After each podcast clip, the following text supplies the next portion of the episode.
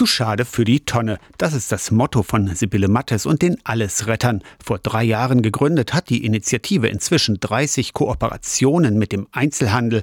Über 65 Ehrenamtliche retten täglich Lebensmittel. Obst, Gemüse, das geht vom Bäcker über Brot, äh, Kuchen, Fleisch, Wurst. Also wir haben das volle Programm. Alles, was hier so liegt. Wenn wir das nicht holen würden, würde das in der Tonne landen. Und das ist einfach viel zu schade. Es ist zwar äh, teilweise abgelaufen, aber es ist ja nicht schlecht. In grünen Kisten stapelt sich Essbares. Hier an diesen äh, Tomaten, da ist nichts, da ist nicht eine schlecht.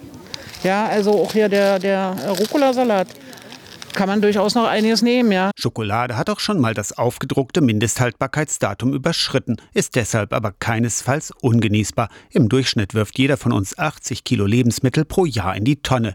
Die Motivation für die Allesretter ist Nachhaltigkeit. Bedürftigkeit muss niemand nachweisen. Bei uns kann jeder bekommen. Also wir wollen nicht, dass sich irgendjemand nackig vor uns macht, sondern dass äh, wirklich jeder was bekommt. Dennoch, die Schlange vor den Ausgabestellen werde länger, beobachtet Sibylle Mattes. Es sind mehr Leute, die äh, darauf angewiesen sind. Es ist nicht mehr so, dass jetzt wirklich die Nachhaltigkeit im äh, Vordergrund steht, sondern dass wirklich Leute das brauchen. Von Montag bis Samstag bringen die Allesretter in Magdeburg Lebensmittel im Timbuktu in Bukau, in der City beim Bistum Magdeburg und in Magdeburg-Olvenstedt unter die Leute. Auch in Haldensleben und Lostau sind Ehrenamtliche unterwegs. Sibylle Mattes hat noch weitere nachhaltige Ideen auf Lager. Mit Kindern ausgerettete Lebensmittel kochen und mit Kindern auch nähen, dass man eine Jeans nicht wegschmeißen muss, dass man die flicken kann und einen Reißverschluss einnähen und so weiter. Das ist das nächste Projekt, was ich gerne machen möchte. Aus der Kirchenredaktion Torsten Kessler, Radio SAW.